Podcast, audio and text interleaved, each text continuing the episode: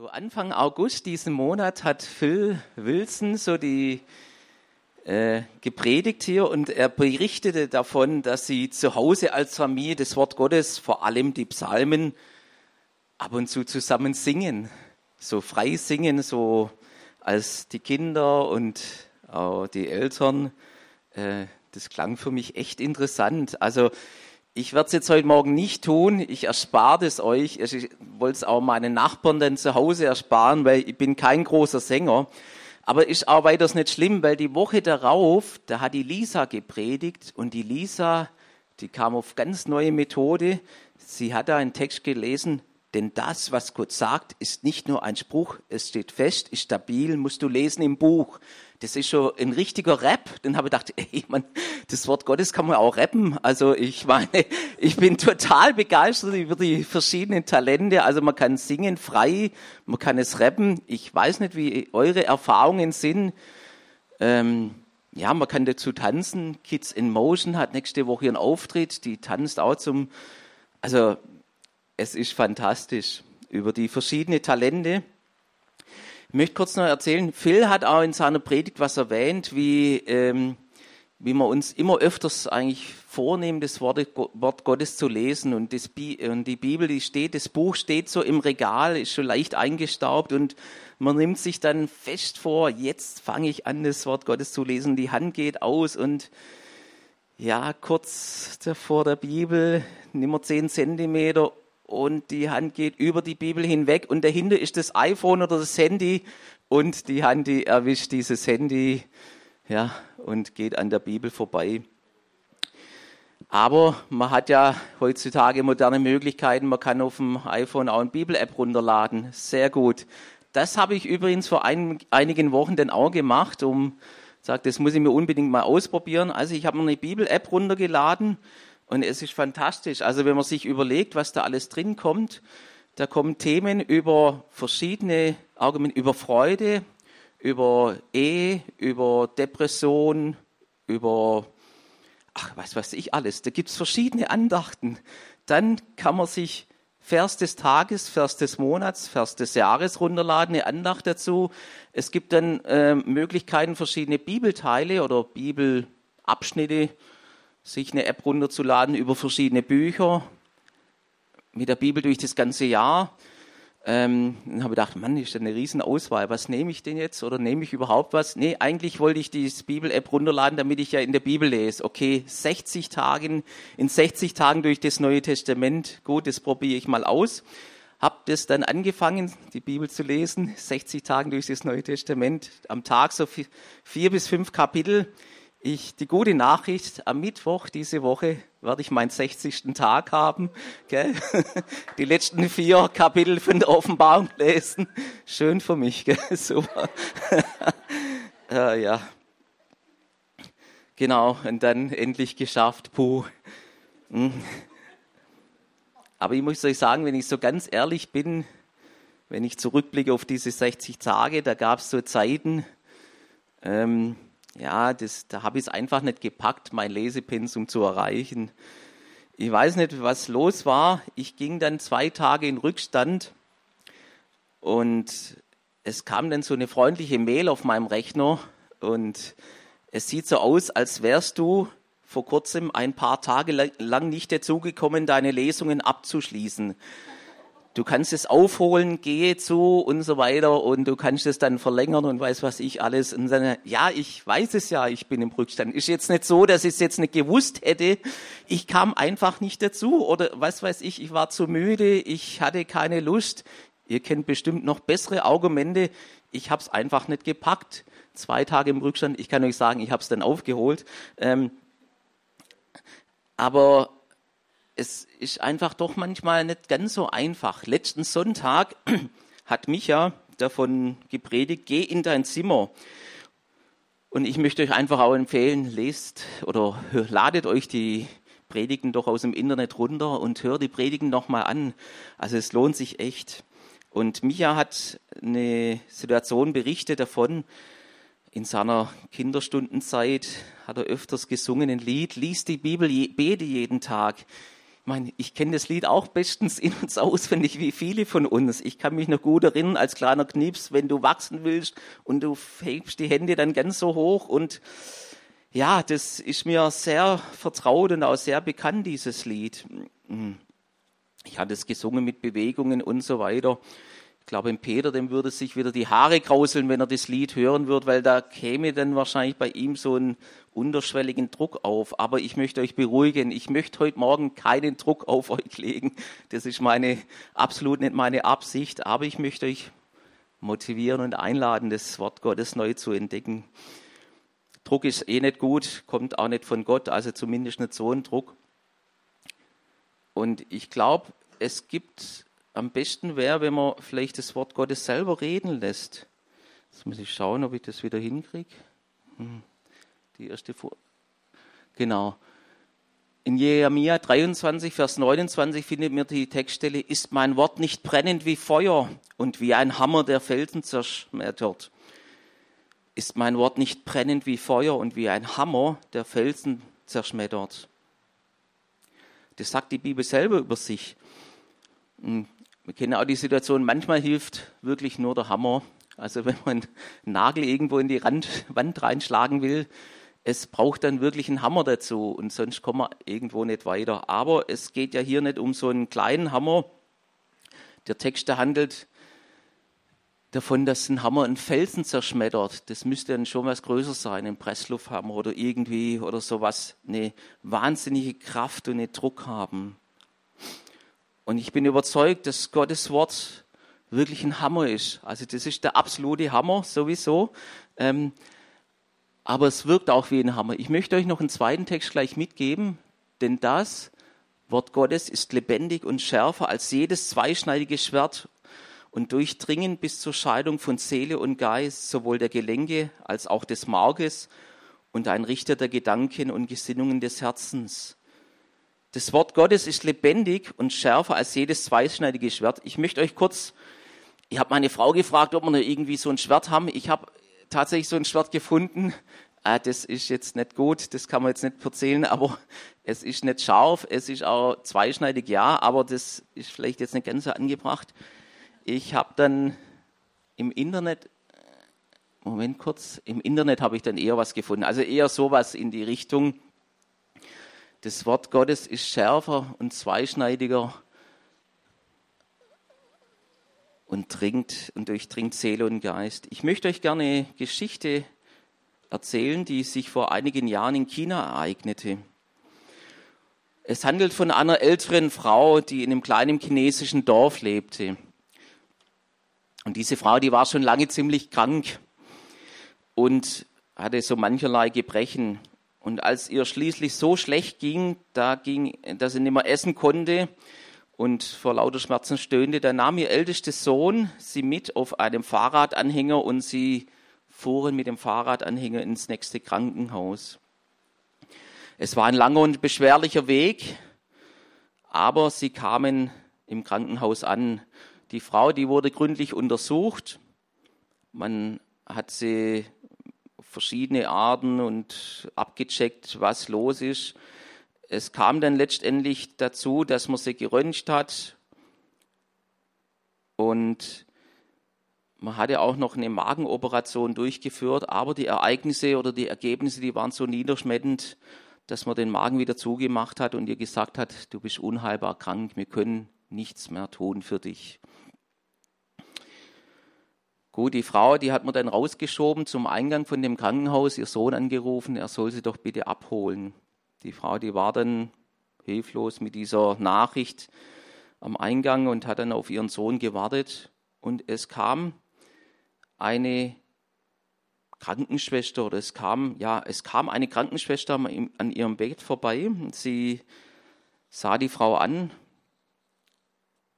und fragte sie, weshalb sie hier ist. Und die alte Frau, die sagte, ja, ich bin krank, ähm, man kann nichts mehr tun, ich werde jetzt sterben und niemand kann mir helfen und ich gehe jetzt nach Hause, um zu sterben. Und die Krankenschwester sagte noch, einen kleinen Moment, ich komme gleich wieder. Und als sie zurückkam, überreichte sie ihr das Markus-Evangelium auf Chinesisch. Die Frau, die konnte nicht lesen, die konnte mit dem Evangelium gar nichts anfangen. Ihre Hände waren verkrümmt und sie hielt dann dieses Büchlein noch fest. Und die Krankenschwester musste dann weiter, hat sich dann verabschiedet.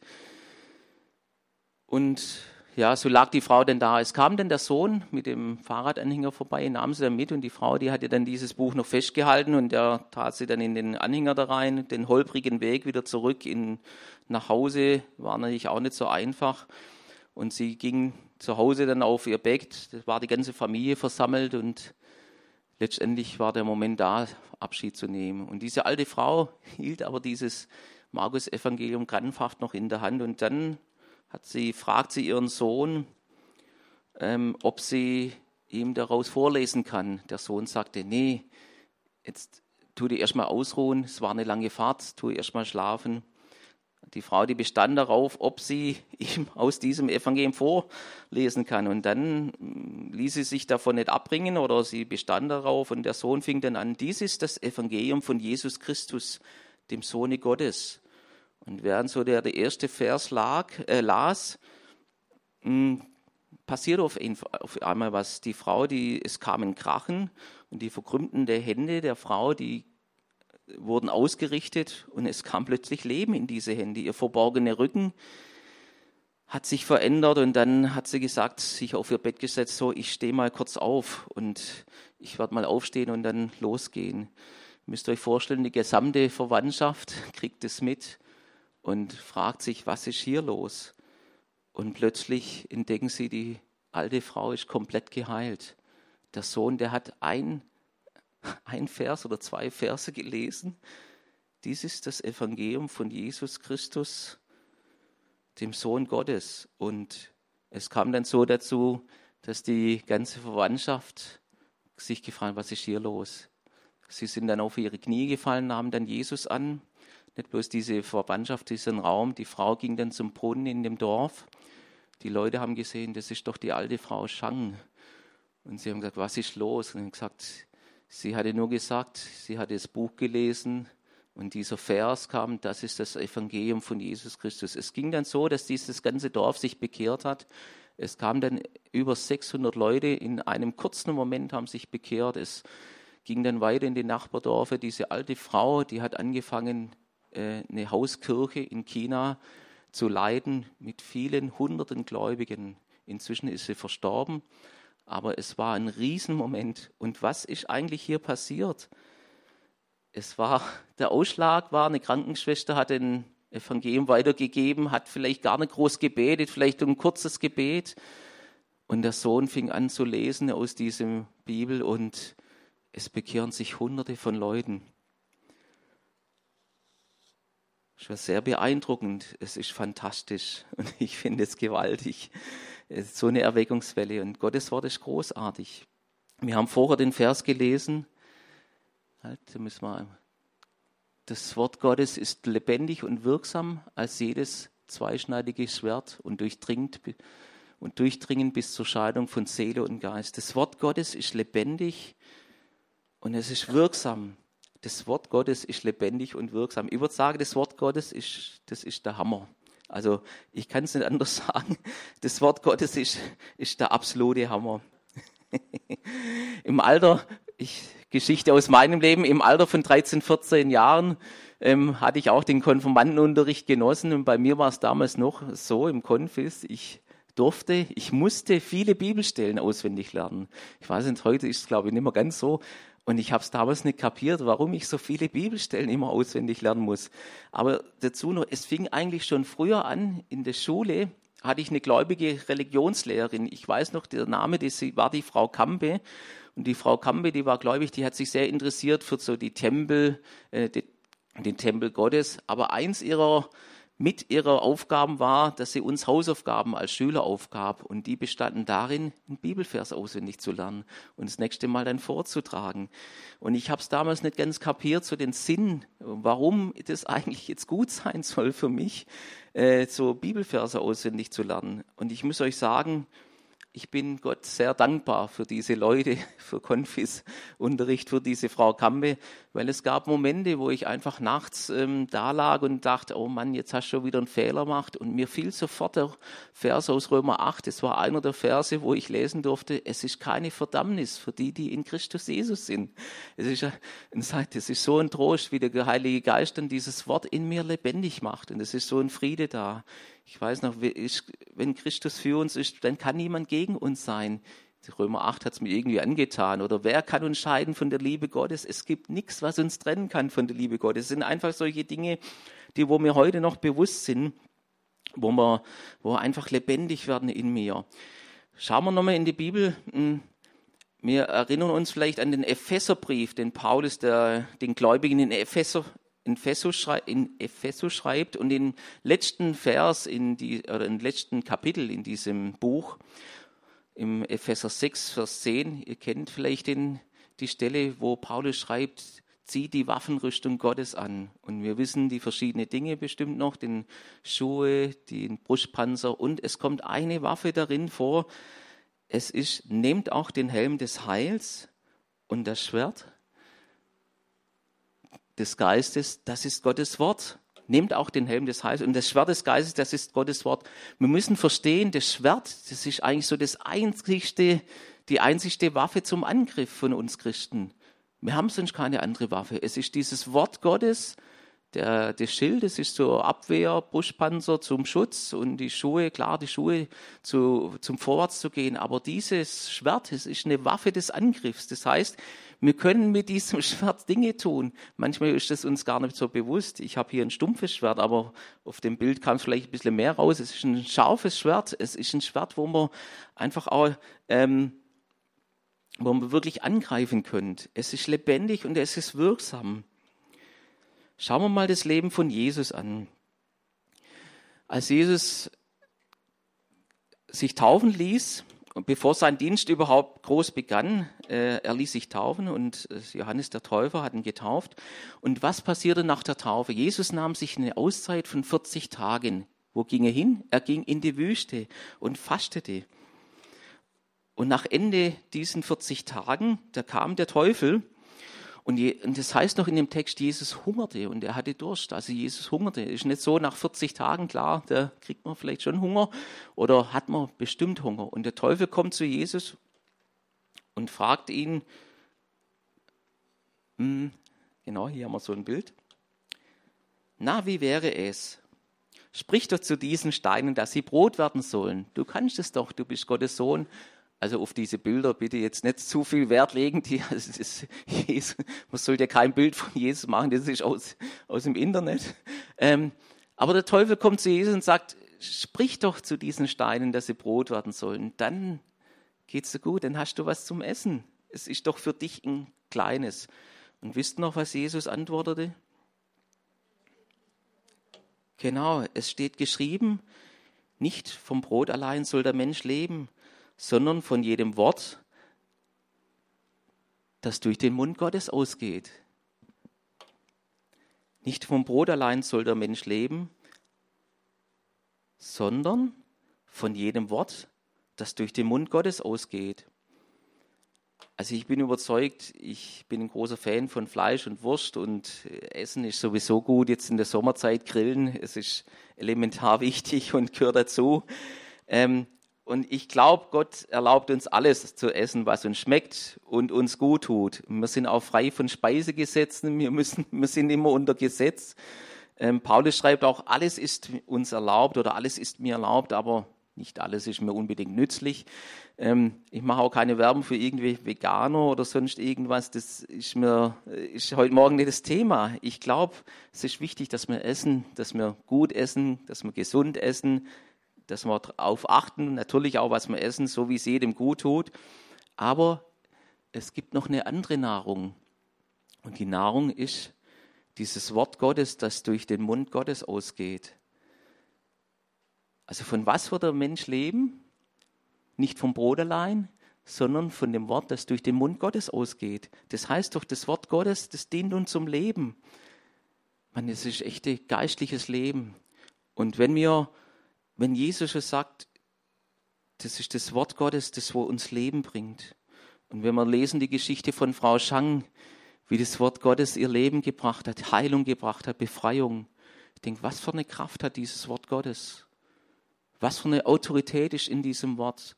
Und ich bin selber überzeugt, Jesus achtet auf sein Wort. Es ist nicht so, dass mir das unbedingt, er sagt mal, er, er achtet darauf, wie der Regen vom Himmel fällt und der Schnee und nicht dahin zurückkehrt, sondern die Erde drängt, sie befruchtet und sie sprießen lässt, dass sie dem Sämann Samen gibt und Brot im Essen nennt. So wird mein Wort sein, das aus meinem Munde hervorgeht.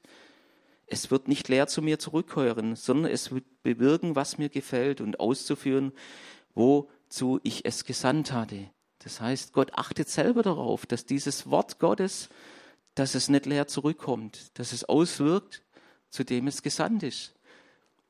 Es ist dieses Wort Gottes, das wo uns Leben bringt. Das ist ein Hammer. Es ist dieses Wort Gottes, das wo Nahrung bringt. Und ich kann mich erinnern in Momenten, wo ich einfach dieses Wort Gottes, diese Verse, wo ich auswendig gelernt, wie der Heilige Geist sie in meinen Kopf wieder hineingesetzt hat und hervorgeholt hat und wie es lebendig wurde, wie es zu mir so eine Kraft wurde und sagt, ja, richtig. Der Schwache sage, ich bin ein Held. Es gibt, ich weiß nicht, wie es euch geht, aber es gibt so viele Dinge, so viele Verse, die, wo mir dann plötzlich einfallen aus der Kinderstunde, aus vergangenen Zeiten. Und ich finde es gut, Gott achtet selber darauf, dass das Wort Gottes nicht leer zurückkommt. Jesus wacht über seinem Wort. In Matthäus 24, 25 lesen wir mal, Himmel und Erde werden vergehen. Es wird der Zeit kommen, wo Himmel und Erde vergehen wird. Aber meine Worte, sie werden nicht vergehen. Sie werden Bestand haben bis in Ewigkeit. Wenn wir uns auf, auf was verlassen können, dann denke ich auf das Wort Gottes. Was gibt mir sonst noch Halt und Kraft? Also zumindest ging es mir so. Was gibt mir sonst noch Halt? Es ist dieses Wort Gottes, das wo mir Halt und Kraft gibt, wo ich weiß, es ist unvergänglich, es, es bleibt Bestand, es hält Bestand, es hat Bestand bis in alle Ewigkeit. Ja, genau, das haben wir alles irgendwie so gehört, das wissen wir vielleicht alles. Das Wort Gottes ist gut und trotzdem fällt uns oftmals so schwer, einfach in der Bibel zu lesen. Also ich weiß nicht, wie es euch geht, ihr seid da bestimmt mir eher Vorbilder wie ich. Es heißt mal, viele Leute haben die Bibel zu Hause, aber es gibt so wenige, die wo darin lesen. Und es ist so in der heutigen Zeit, ich weiß es, es gibt so viele Dinge, die wo uns abhalten, wo uns aufhalten. Wir hatten letzte Woche die Predigt von Geh in dein Zimmer, vom Gebet, von der Beziehung mit Gott. Und am Schluss hat man so eine Segnungszeit und sagt, was, wo ist dieses Zimmer, wo ist dieser Ort? Und ich möchte nachher auch, oder ich möchte eigentlich auch dann uns herausfordern. Ja, ich glaube, wir wissen alle, dass es gut ist und wichtig ist zu lesen.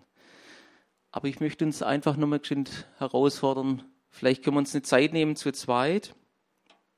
Also einer mit dem zu zweit, maximal zu dritt. Und uns fragen, was hält dich ab, das Wort Gottes zu lesen? Ich glaube, wir haben bestimmt viele Argumente. Aber was hält uns wirklich ab, wenn wir uns mal so reflektieren?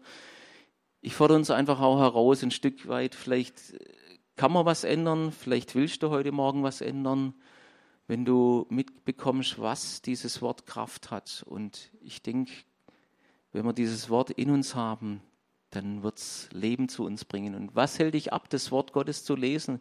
Vielleicht gibt es Situationen, wo du sagst, ja, genau, das ist die Situation, das hält mich davon ab. Und es ist gut, wenn wir die Situation einfach benennen, und sie beim Namen nennen, sie bekennen.